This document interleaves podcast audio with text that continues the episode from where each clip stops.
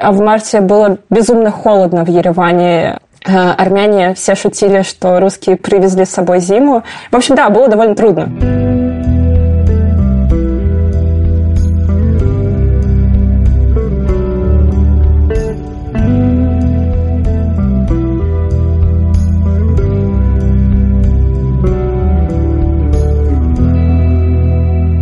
Привет.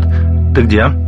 Привет, я в Ереване. С вами Ксения Миронова. Это «Привет, ты где?» Подкаст, в котором мы говорим с людьми, уехавшими из России после начала войны в Украине. Один эпизод, один город, и сегодня мы поговорим про Ереван, столицу Армении.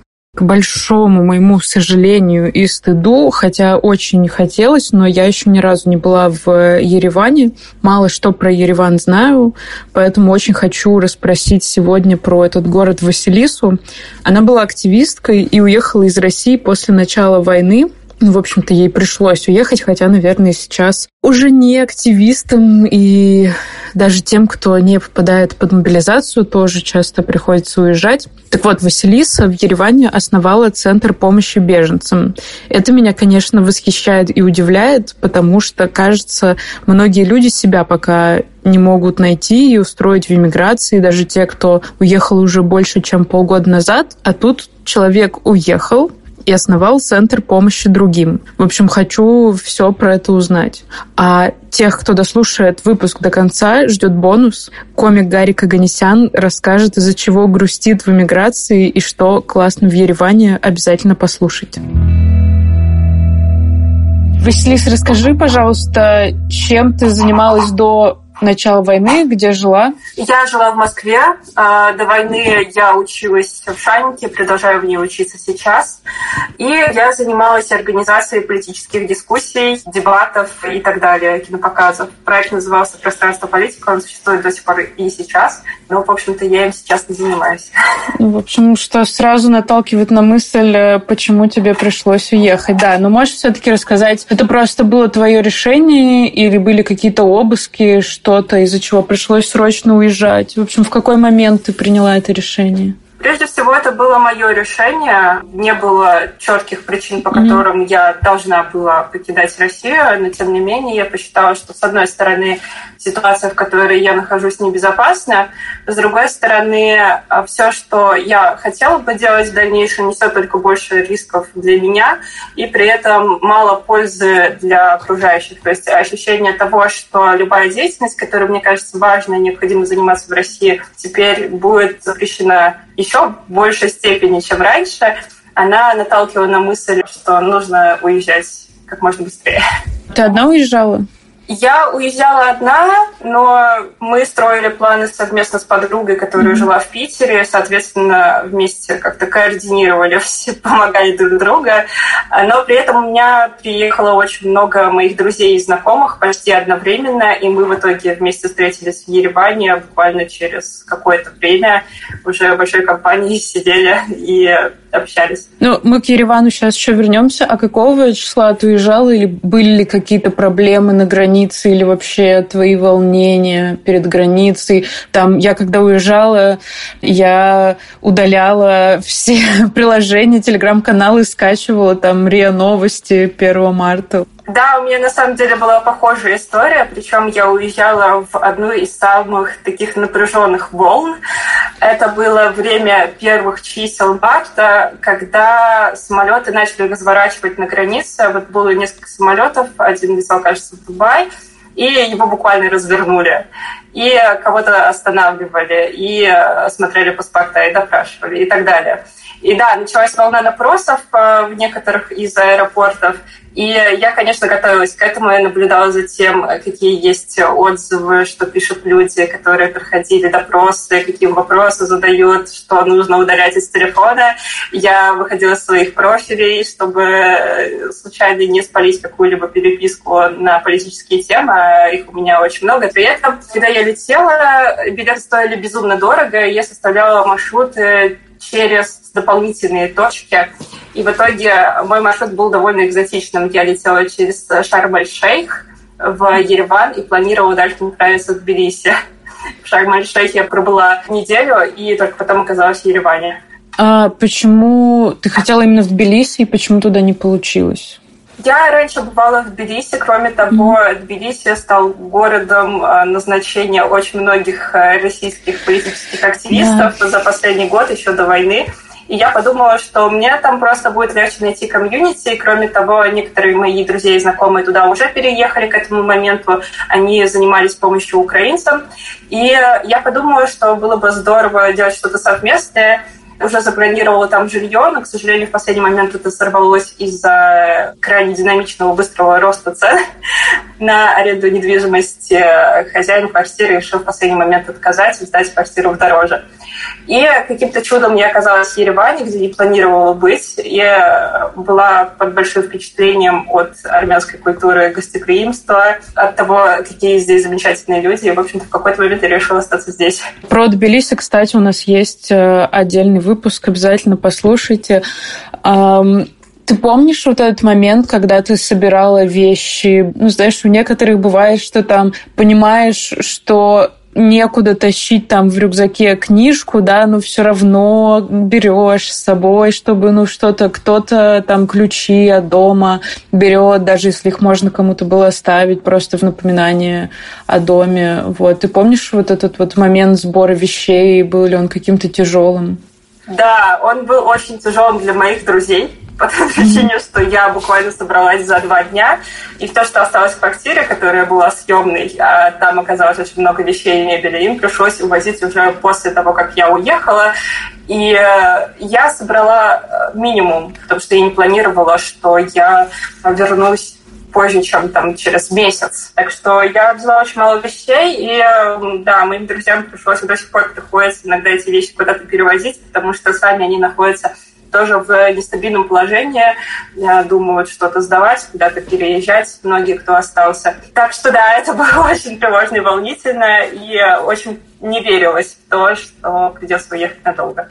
Вот ты приезжаешь в Ереван, и какие были твои дальнейшие действия? На самом деле было очень трудно, потому что тогда резко снизилась стоимость рубля, и рубль к драму стоил три с половиной, и это на самом деле очень низкий курс. Сейчас, например, а, за рубль дают 6,3 драма. Конечно, цены ощущались как безумно дорогие, как будто бы ты уехал в Копенгаген куда-то. И э, цены на жилье сильно подскочили, невозможно было найти ничего, все раскупали, разбирали очень быстро. У меня не было знакомых в Ереване, которые разбирались бы в рынке недвижимости, аренды недвижимости. Приходилось искать самостоятельно. Я спрашивала знакомых, которые только что приехали, и мы все нервно и хаотично искали жилье. В итоге первый вариант, куда я заселилась надолго, и, кстати сказать, еще проблема была в том, что арендодатели все хотели, чтобы жильцы, они заселялись как минимум на полгода. Все приезжающие русские хотели пожить месяца два, потому что не было никакой уверенности в том, насколько долго долго они э, собираются здесь пробыть. Ну и, соответственно, пришлось оформить договор на полгода. Я сняла дом вместе с подругой за 700 долларов где-то в 20 километрах от Еревана, и это еще считалось дешево. Ну и, к счастью, уже летом я нашла какой-то более доступный и приятный вариант, потому что ездить 20 километров до центра каждый день – это не самый оптимальный и удобный способ проживания. И, кроме того, а в марте было безумно холодно в Ереване. Э, армяне все шутили, что русские привезли с собой зиму, и поскольку в Армении нет центрального отопления, во многих помещениях есть нагреватели или локальная какая-то система обогрева. Она не всегда хорошо работает, и мы все ходили в помещениях вот в уличной одежде. В общем, да, было довольно трудно. Это вообще в этом году, видимо, действительно бежавшие русские принесли с собой везде зиму, потому что мы рассказывали, что в Тбилиси и в Стамбуле тоже были аномальные снегопады. А ты помнишь вот момент, когда ты подумала, что все, твой быт в Ереване начал как-то устаканиваться? На самом деле, если говорить об окружении, то оно сформировалось довольно быстро. Я быстро обрела какие-то знакомства, которые стали тесными и близкими, и мы до сих пор поддерживаем связь и помогаем друг другу. И дело в том, что русских было очень много, и они все ценностно были близки друг к другу, поэтому достаточно легко было встретиться на митингах в поддержку Украины или просто в центре города познакомиться, начать общаться. И мы часто вместе ходили куда-то в бары, и вот это, конечно, создавало какое-то особенное ощущение близости, но оно не похоже на ощущение дома совершенно. То есть э, было ощущение, что мы переживаем какое-то приключение, и вот это чувство приключения, оно у меня исчезло где-то только через полгода, потому что все эти полгода я то меняла место пребывания, то решала какие-то важные жизненные вопросы, как поиск работы, на что буду жить завтра. У меня был довольно тревожный да, переезд, и поэтому ощущение стабильности, оно появилось только, наверное, последние месяца два в лучшем случае. Ты чувствуешь себя в миграции как-то одиноко или просто какая-то ностальгия по местам любимым? Есть что-то такое? Одиноко не чувствую себя совсем, наверное, потому что, с одной стороны, армяне очень гостеприимные, доброжелательные, и в этом плане в Армении приятно находиться. Здесь люди, они очень сострадательно относятся к тем, кто бежит от войны, кто страдает от войны. Поэтому здесь и русские, и украинцы все чувствуют себя относительно комфортно, несмотря на какие-то бытовые сложности. И э, в этом плане и окружение, да, как я уже сказала, окружение очень быстро обрелось и э, стало тесным и какой-то важной частью жизни те люди, которые оказались рядом. А с другой стороны, конечно, прошлая жизнь остается в памяти. Это, естественно, что-то такое значимое, от чего не хотелось отказываться. И трудно смириться с тем, что вот нельзя просто взять и вернуться в Москву, а там не будет то же самое, что и было раньше. То есть для меня это определенно так так, потому что весь мой круг общения, он разъехался по разным странам, и, по сути, возвращаться мне некуда. И вот это ощущение, что ты не можешь просто взять и вернуться в прежнюю жизнь, оно очень тревожит иногда. А с местными ребятами тебе с кем-то удалось прям вот ну, может быть, не подружиться, но просто как-то хорошо общаться. Дело в том, что когда я приехала, я начала заниматься гуманитарной помощью, и впоследствии мы основали фонд, и в этом фонде преимущественно задействованы волонтеры россияне, но у нас есть еще волонтеры армяне, и те армяне, с которыми мы общаемся, у них э, очень теплое к нам отношение, у нас тоже это абсолютно взаимно. И да, и чувствуется какая-то там культурная разница, культурное различие, но от этого только интереснее, и они они очень нам действительно помогают в каких-то вещах, которые довольно трудны для русских каких-то э, вещах, которые касаются там бюрократической волокиты, оформления договоров, потому как э, приехавшие русские, они создали такой коллапс э, небольшой в банковской системе, и для некоторых других сервисов эти сервисы и банки устанавливают ограничения для россиян, и они нам помогают иногда что-то оформить, где-то подсказывают, как лучше поступить, и в этом плане, конечно, у нас очень теплые, приятные uh, общения. А на каком языке в основном все общаются? И вообще, может, ты замечала, русские спрашивают ли, на каком языке, могу ли я на русском начать? Или в целом э, армяне сами спокойно начинают на русском? Русские, которые сюда приезжают, они, как правило, осторожно спрашивают и стремятся говорить на английском. Ну, по крайней мере, первая волна иммиграции точно она стеснялась говорить на русском языке, совершенно понятно почему. А армяне предпочитают говорить на русском, им русский намного более понятен, и они на нем чувствуют себя более комфортно говорить на русском, чем на английском, несмотря на то, что здесь достаточно высокий уровень знания английского, по крайней мере, по ощущениям. Многие рестораны, кафе доступны для англоговорящих, больше даже, мне кажется, чем в Москве. А, чаще можно услышать англоязычную речь. А, ну, поскольку армяне – это народ, который достаточно имеет большие диаспоры по всему миру, многие из них англоговорящие. Летом они приезжают, и Ереван становится тоже отчасти англоговорящим. А, несмотря на это, армянам все-таки более комфортно говорить на русском, и почти каждый армянин жил, работал в России. Всегда вот когда едешь с кем-то, общаешься из армян, они все время спрашивают, откуда ты, и потом вспоминают, что они были в этом городе, городе обязательно там бывали, работали или что-то делали.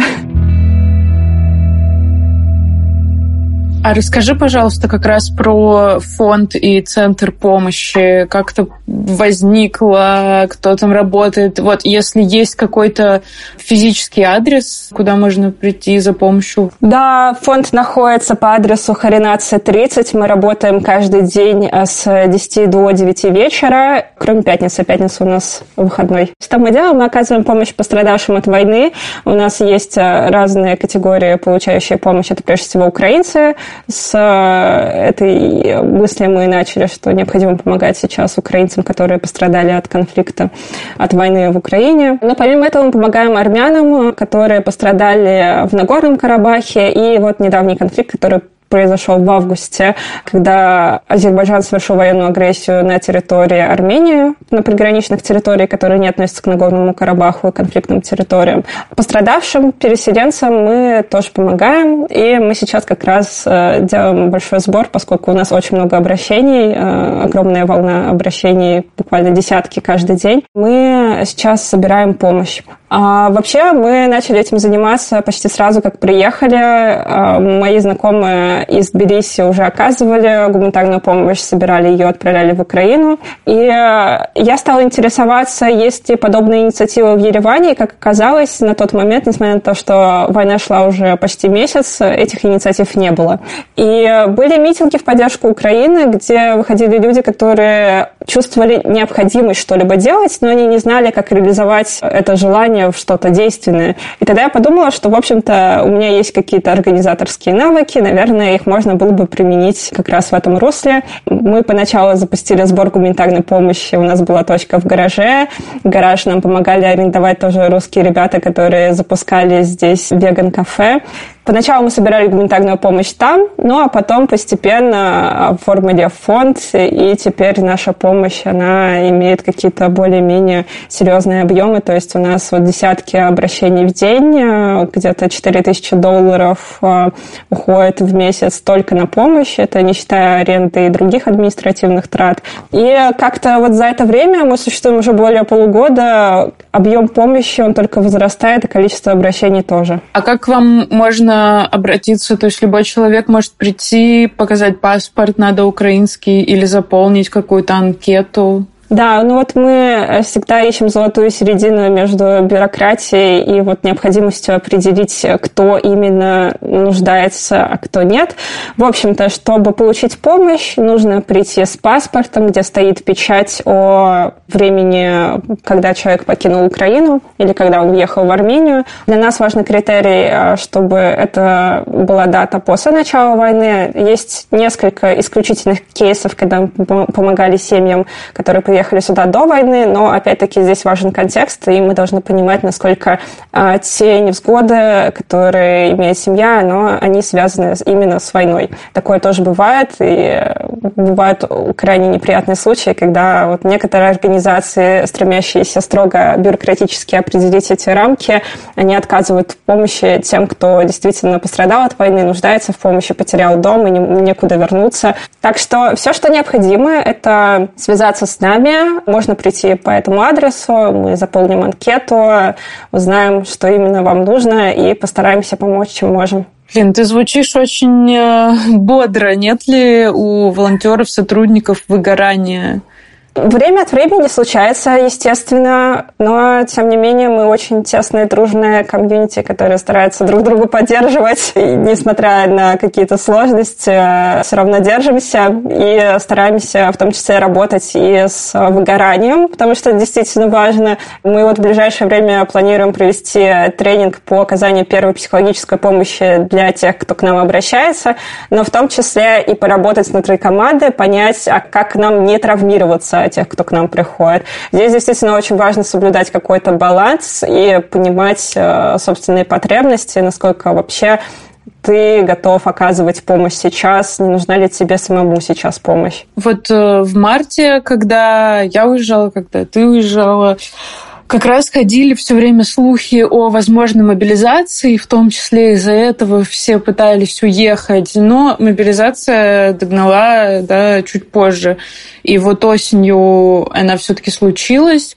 Как тебе кажется, как это повлияло на Ереван? Вообще изменилось ли что-то? Было ли заметно, что стало больше людей?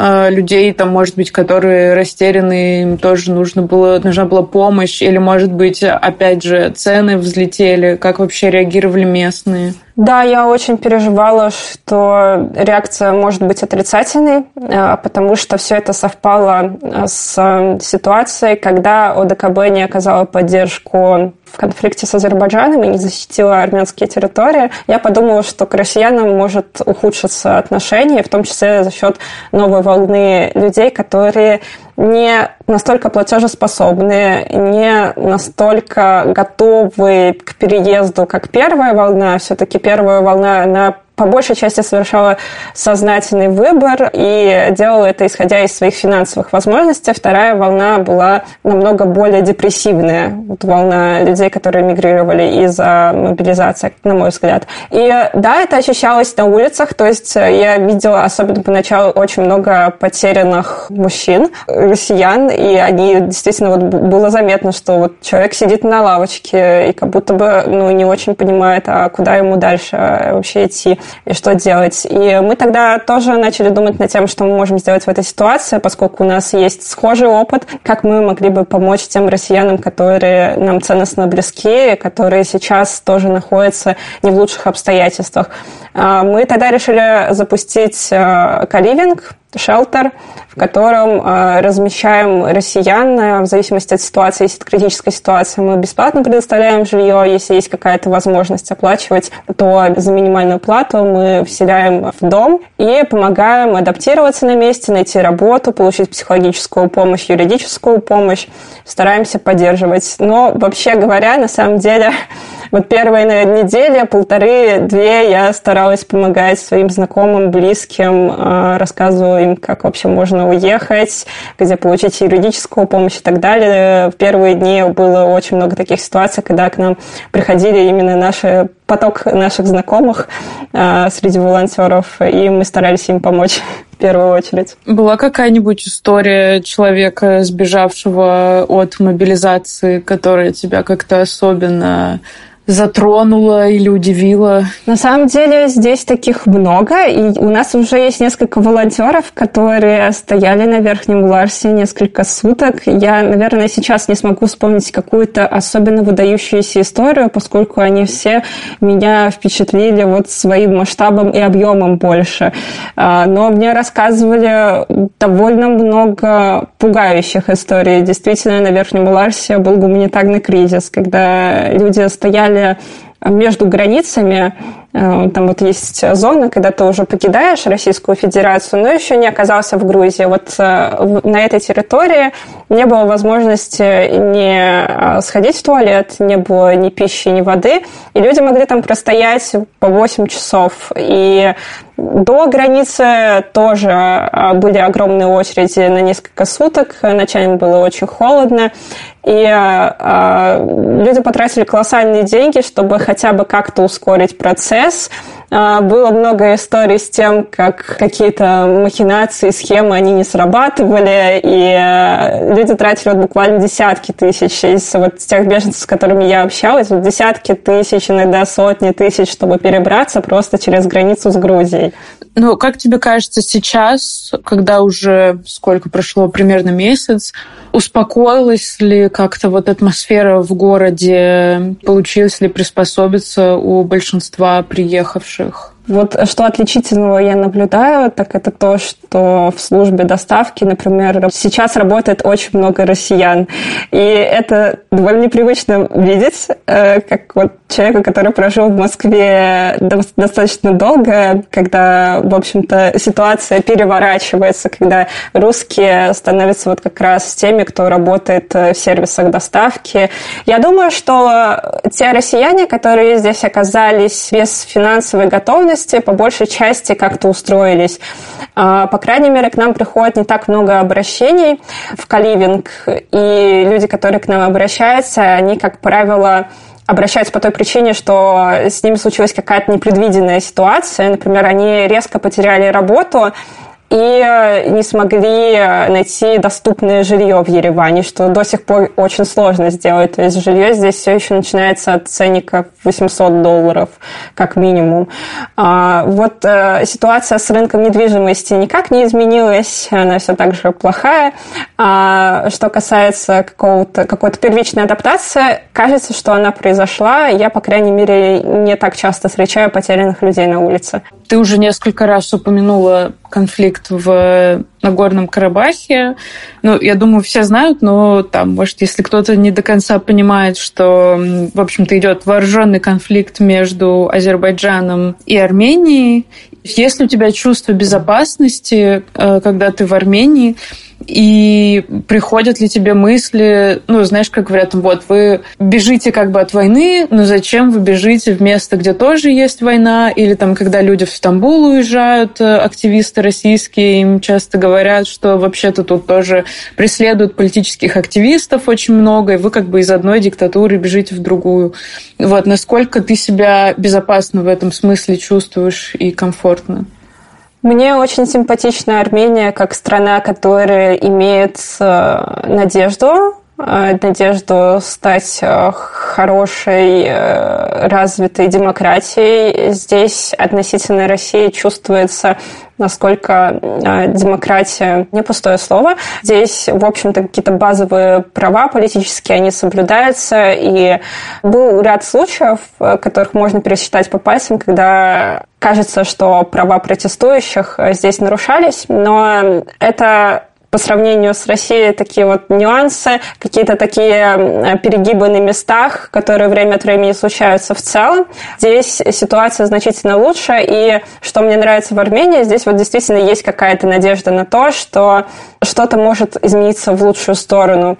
Здесь э, есть живые какие-то политические процессы.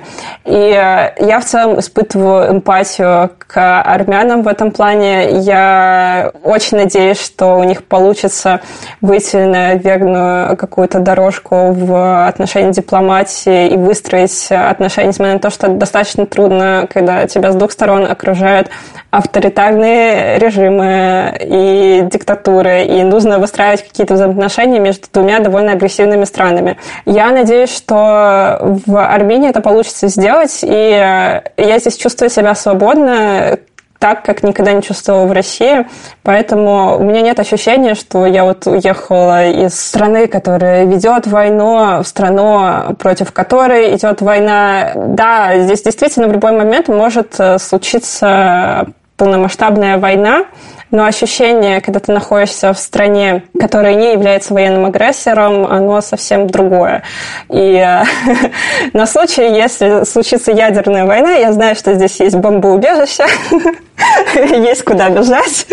Так что э, в любом случае я просто не знаю, есть ли сейчас э, точки в мире, где можно почувствовать себя абсолютно безопасно, поэтому тут я не вижу никакой дилеммы. Меня в этом плане абсолютно устраивает Армения.